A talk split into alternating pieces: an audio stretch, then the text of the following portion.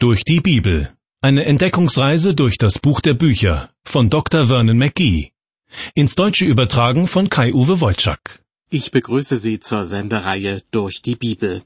Mittlerweile sind wir im zweiten Buch Mose, Kapitel 6 angelangt.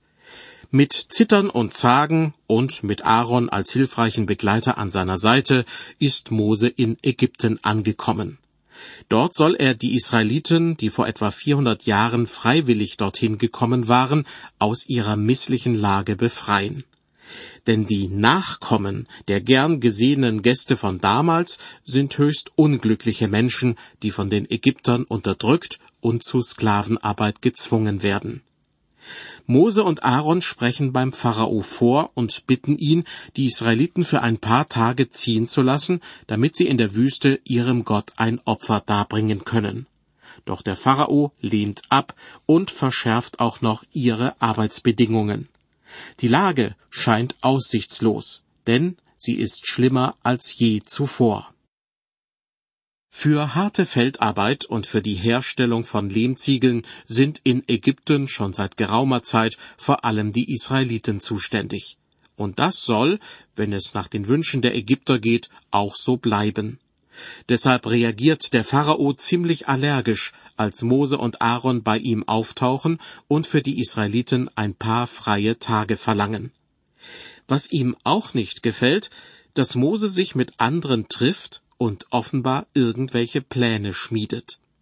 Damit ihm die ganze Situation nicht entgleitet, verfügt der Pharao, das Arbeitspensum weiter zu erhöhen.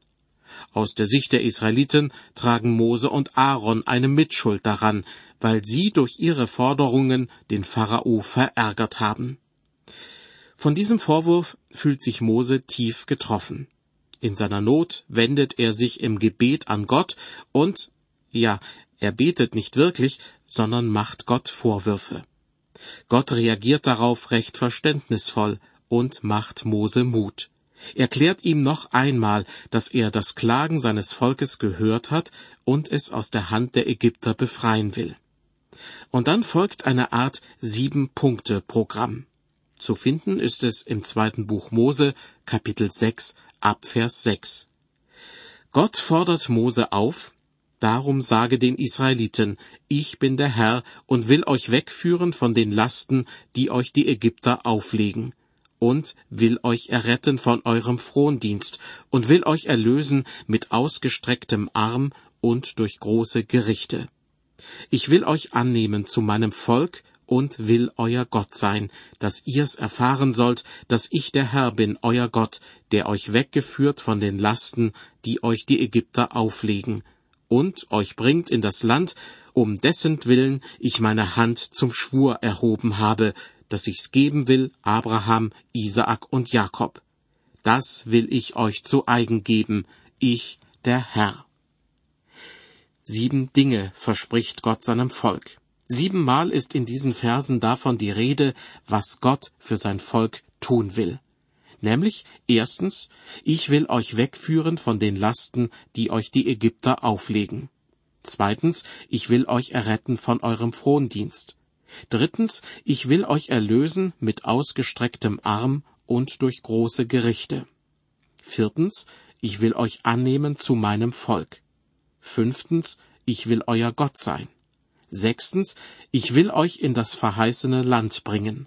Und siebtens, ich will euch dieses Land zu eigen geben. Auf diese sieben Punkte möchte ich im Folgenden gern noch näher eingehen. Erster Punkt. Ich will euch wegführen von den Lasten, die euch die Ägypter auflegen. Dazu gibt es eine Entsprechung im Neuen Testament, also eine oder mehrere Verheißungen, die für die heute lebenden Menschen Gültigkeit haben. Wir tragen auch alle möglichen Lasten mit uns herum ganz alltägliche Dinge, die uns bedrücken, die uns Sorgen bereiten. Jesus hat die Menschen aufgefordert, sich keine Sorgen um das zu machen, was ohnehin nicht in ihrer Hand liegt.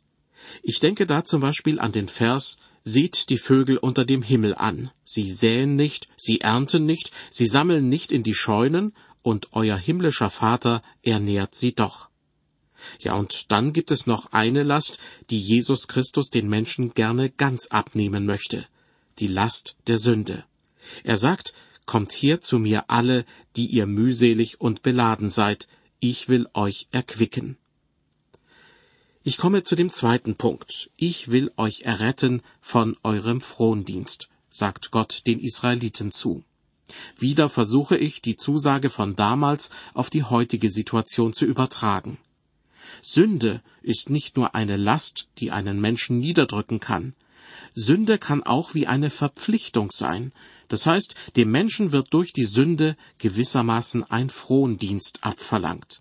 Ich erinnere mich an einen Mann, der nach außen hin ein rechtschaffenes Leben führte, der aber in mehrfacher Hinsicht solche Frondienste leisten musste. Zum Beispiel indem er für sechs uneheliche Kinder Unterhalt zahlen musste. Genauso oft wie er seine Frauen wechselte, wechselte er auch seinen Arbeitsplatz. Und nie verdiente er genug Geld, um den Unterhaltsansprüchen seiner Kinder und seiner Ex-Frauen gerecht zu werden. Dann begann er eines Tages damit, regelmäßig sein Radio einzuschalten, um die Sendereihe durch die Bibel zu hören. Manches, was er dort hörte, setzte ihm heftig zu. Denn dass er vieles in seinem Leben nicht richtig gemacht hatte, wusste er ohnehin. Doch jetzt kam etwas Neues in sein Leben hinein, was er so lange vermisst hatte, nämlich Licht und Hoffnung.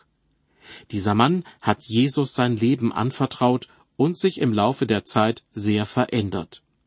Für seine unehelichen Kinder musste er noch eine ganze Weile weiterhin bezahlen, aber er tat es fortan mit einer anderen inneren Einstellung. Die Israeliten, die zur Zeit Moses in Ägypten lebten, mussten freilich ganz andere Frondienste leisten. Ägyptische Fronvögte und Aufseher verlangten von ihnen, dass sie den ganzen Tag schufteten aber auch ihnen hat Gott zugesagt, ich will euch erretten von eurem Frondienst und in die Freiheit führen. Der dritte Punkt. Ich will euch erlösen mit ausgestrecktem Arm und durch große Gerichte. Das muss schon ein kräftiger und richtig muskulöser Arm sein, der so etwas fertigbringt. In Jesaja 53 wird ein solcher Arm genannt. Da heißt es, Wer glaubt dem, was uns verkündet wurde, und wem ist der Arm des Herrn offenbart? Tja, nicht immer ist für uns Menschen erkennbar, wann der Arm Gottes am Werke ist. Vieles geschieht im Verborgenen. Anderes erkennt man nur, wenn man ganz genau hinsieht. Wenn Gott zum Beispiel einen Menschen von der Sünde befreit und dieser Mensch ein neues Leben beginnt. Letztlich ist jeder darauf angewiesen, dass Gottes Arm tätig wird denn alle sind Sünder und ermangeln des Ruhmes, den sie bei Gott haben sollten, so schreibt Paulus im Römerbrief. Doch zum Glück gilt ja auch, was im ersten Johannesbrief steht. Wenn wir unsere Sünden bekennen, so ist er, Jesus, treu und gerecht, dass er uns die Sünde vergibt und reinigt uns von aller Ungerechtigkeit. Auf Gottes ausgestreckten Arm ist Verlass. Das hat er damals auch den Israeliten und den Ägyptern gezeigt, wobei er jedoch die Israeliten befreit hat, während er die Ägypter durch große Gerichte, wie es hier heißt, also vor allem durch die zehn Plagen, zum Einlenken zwingen musste. Der vierte Punkt. Ich will euch annehmen zu meinem Volk. Auch diese Zusage lässt sich ohne weiteres auf die Situation der Christen übertragen. Bildlich gesprochen, wenn Jesus einem Menschen seine Sünden vergibt, dann zieht er ihn aus dem Morast heraus und erklärt ihm, du bist jetzt ein Kind Gottes. Von nun an gehörst du zur Familie. Das heißt, wenn Jesus Sie oder mich aus dem Dreck gezogen hat, lässt er uns anschließend nicht einfach stehen, sondern wir gehören dann zur weltweiten Gemeinschaft aller Christen und können gemeinsam unser neues Leben, das wir begonnen haben, einüben. Daraus ergibt sich fast automatisch der nächste Punkt. Fünftens, ich will euer Gott sein. Im ersten Johannesbrief werden die Christen aufgefordert, einander zu lieben. Und die Begründung dazu lautet, denn er, Gott, hat uns zuerst geliebt. Gott ist Gott, daran gibt es nichts zu rütteln, aber Gott spricht, ich will euer Gott sein. Das ist sein Herzensanliegen. Er möchte nicht, dass wir als Menschen und er als unser Schöpfer aneinander vorbeileben. Ich komme zum sechsten Punkt. Ich will euch in das verheißene Land bringen, spricht Gott zu den Israeliten und meint damit das Land Kanaan. Dieses Land hat er bereits Abraham, Isaak und Jakob versprochen. Wenn ich versuche, das Land Kanaan als Bild auf mein Christsein zu übertragen, dann taugt es nicht als ein Bild für den Himmel, sondern als ein Bild für mein Leben als Christ hier auf dieser Erde. Gott stellt mir ein Land bzw. einen Lebensbereich zur Verfügung, auf den er Acht gibt. Dieses Land, diesen Lebensbereich soll ich gut pflegen und darin auch anderen Menschen genügend Platz überlassen. Natürlich wird es auch manche Streitereien und Angriffe von außen geben, aber mit der Hilfe des Heiligen Geistes wird es gelingen, auch wieder Frieden einkehren zu lassen. Manche Christen leben so, als ob sie alles Irdische überhaupt nicht mehr interessieren würde. Ich persönlich meine, dass Gott dies nicht von uns verlangt. Den Israeliten hat er damals ein besseres Zuhause versprochen, nämlich das Land Kanaan, weil die Lebenssituation in Ägypten für sie unerträglich wurde. Auch Christen ist es vergönnt, sich ein Stück weit auf dieser Erde zu Hause zu fühlen und in ihrem ganz persönlichen Kanaan zur Ruhe zu kommen. Und damit komme ich zum letzten Punkt. Gott lässt den Israeliten durch Mose ausrichten. Siebtens, ich will euch dieses Land zu eigen geben. Wieder versuche ich, diese Zusage ins Neue Testament zu übertragen. Dabei geht es mir diesmal nicht um das Land, sondern um die Tatsache, dass Gott den Menschen etwas zu eigen gibt. Das heißt, er will, dass sie sich nicht immer nur nach einer bestimmten Sache sehnen und darauf hoffen, dass sie selbst vielleicht einmal Miteigentümer werden, sondern Gott sagt zu, im Fall der Israeliten, jawohl, dieses Land ist für euch bestimmt, das wird kein anderer kriegen. Eine solche Gewissheit gibt es zum Beispiel auch dann, wenn ein Mensch Christ geworden ist.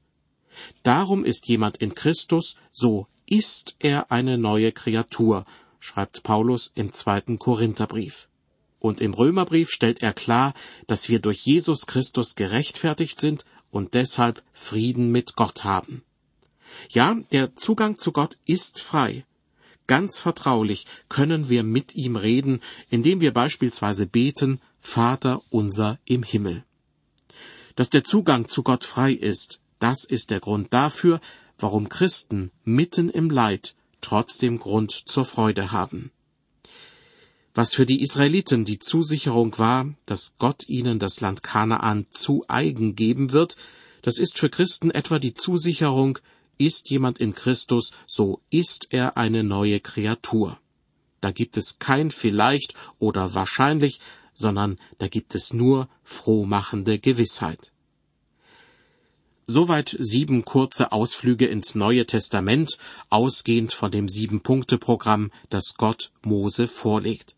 Dieses Programm soll ihm und den Israeliten Mut machen. Die sieben Punkte sind im zweiten Buch Mose, Kapitel 6, in den Versen 6 bis 8 zu finden. Hören Sie nun Vers 9.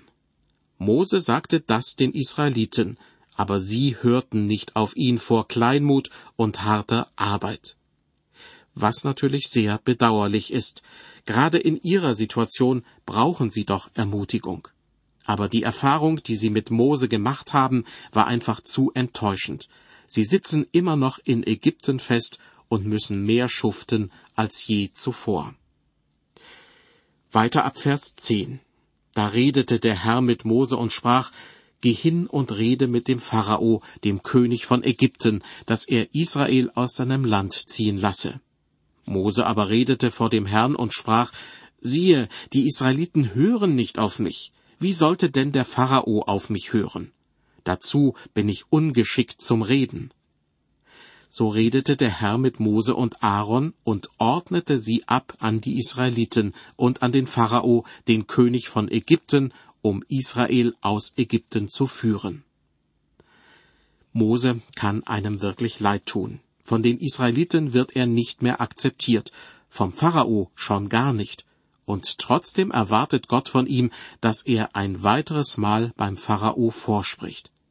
Mose hält das für zwecklos, denn statt auf Gott zu schauen, sieht er nur die widrigen Umstände. Im Bibeltext kommen wir jetzt zu einem Abschnitt, der scheint irgendwie fehl am Platze zu sein. Es handelt sich um ein Geschlechtsregister, oder genauer gesagt um einen Auszug aus einem Geschlechtsregister. Sich die ganzen Namen anzuhören, ist eine langweilige Angelegenheit. Aber für Gott scheint das, was hier steht, höchst wichtig und interessant zu sein. Denn er hat darauf bestanden, dieses Geschlechtsregister hier an dieser Stelle ins zweite Buch Mose mit aufzunehmen.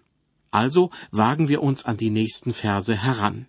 Es geht um die Vorfahren von Mose und seinem Bruder Aaron.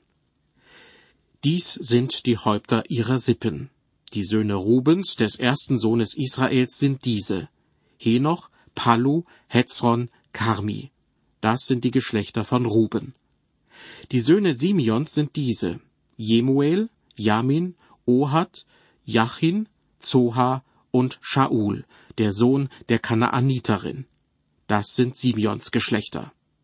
Dies sind die Namen der Söhne Levis nach ihrem Stammesverzeichnis. Gershon, Kihat, Merari. Und Levi wurde 137 Jahre alt. Die drei Söhne Levis, also Gershon, Kehat und Merari, werden diejenigen sein, die später während der Wüstenwanderung der Israeliten für den Transport der Stiftshütte sorgen werden. Jetzt springe ich zur ersten Hälfte von Vers 18. Dort heißt es, die Söhne Kehats sind diese, Amram, Jitzha, Hebron, Usiel. Hier möchte ich Ihre Aufmerksamkeit auf den erstgenannten Sohn Kehats lenken, er heißt Amram, und er ist der Vater von Mose. Moses Eltern sind beide nur einfache Leute, die in Ägypten Sklavenarbeit verrichten und werden von Mose nicht ausdrücklich als seine Eltern erwähnt. Doch in Vers 20 des Geschlechtsregisters taucht nun auch seine Mutter Jochebed auf. Dort heißt es, Amram nahm Jochebed, die Schwester seines Vaters, zur Frau. Die gebar ihm Aaron und Mose.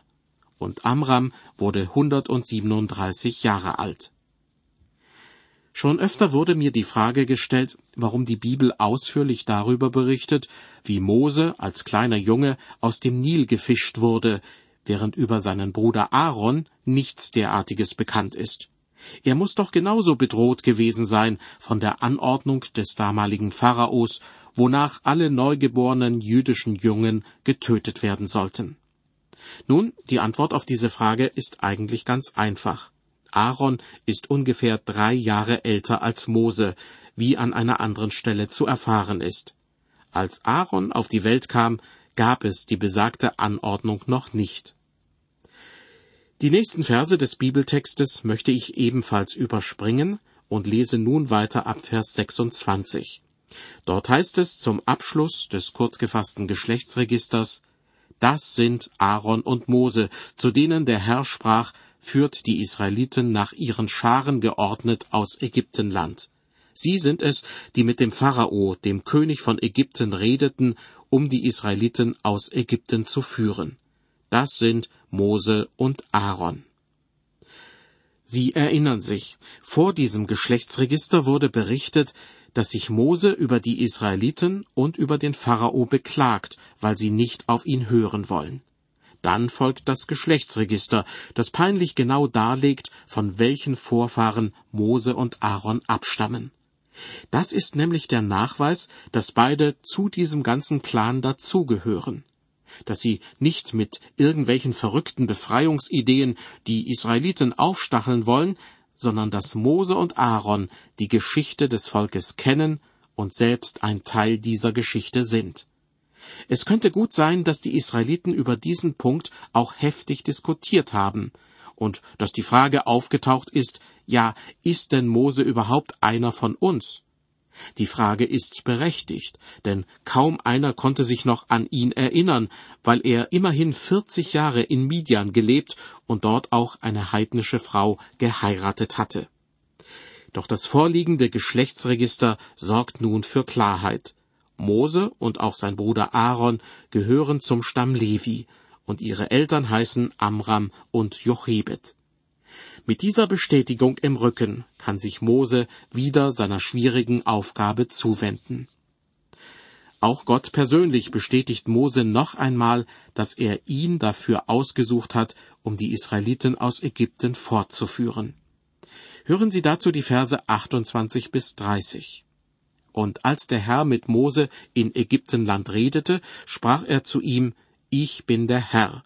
Sage dem Pharao, dem König von Ägypten, alles, was ich mit dir rede. Und er antwortete vor dem Herrn, Siehe, ich bin ungeschickt zum Reden. Wie wird denn der Pharao auf mich hören? Tja, ganz schön dickköpfig dieser Mose. Immer noch beharrt er darauf, dass es ihm an Beredsamkeit fehle.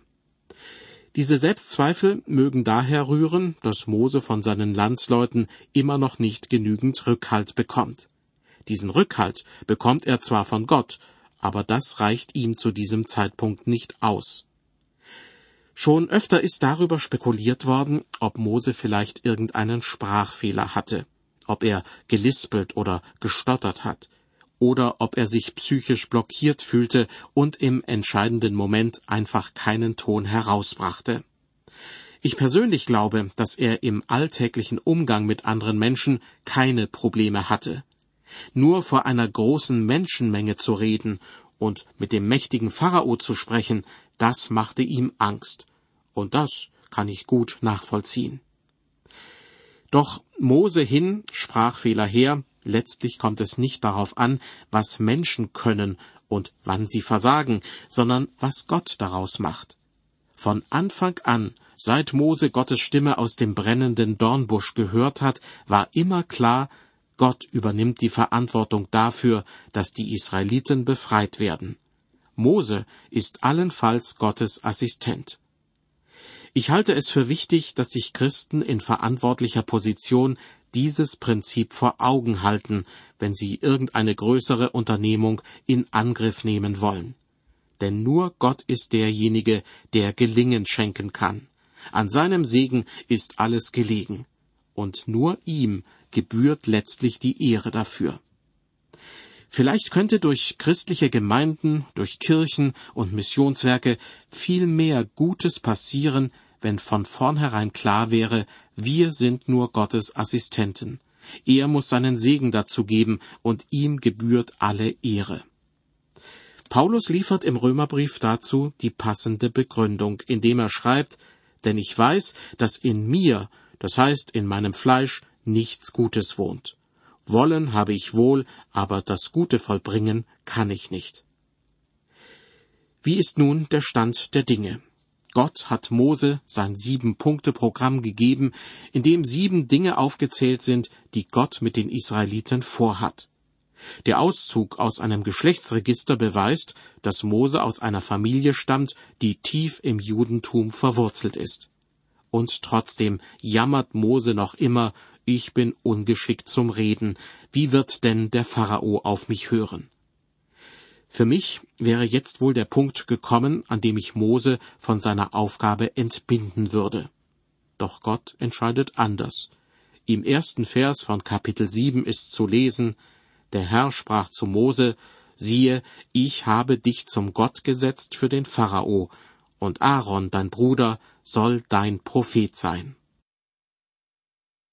Das Tauziehen geht weiter zwischen Mose und den Israeliten, zwischen Mose und dem Pharao, ja und auch irgendwie zwischen Mose und Gott. Es ist schon erstaunlich, wie geduldig Gott sein kann, wie wichtig es ihm ist, dass Mose ganz langsam in seine schwierige Aufgabe hineinwächst. Das macht mir Mut für den Fall, dass ich von Gott einen Auftrag bekomme, der mir zunächst als eine Nummer zu groß erscheint. Zum Schluss dieser Sendung wie immer eine herzliche Einladung zur nächsten Ausgabe der Sendereihe durch die Bibel. Bis dahin Gottes Segen mit Ihnen.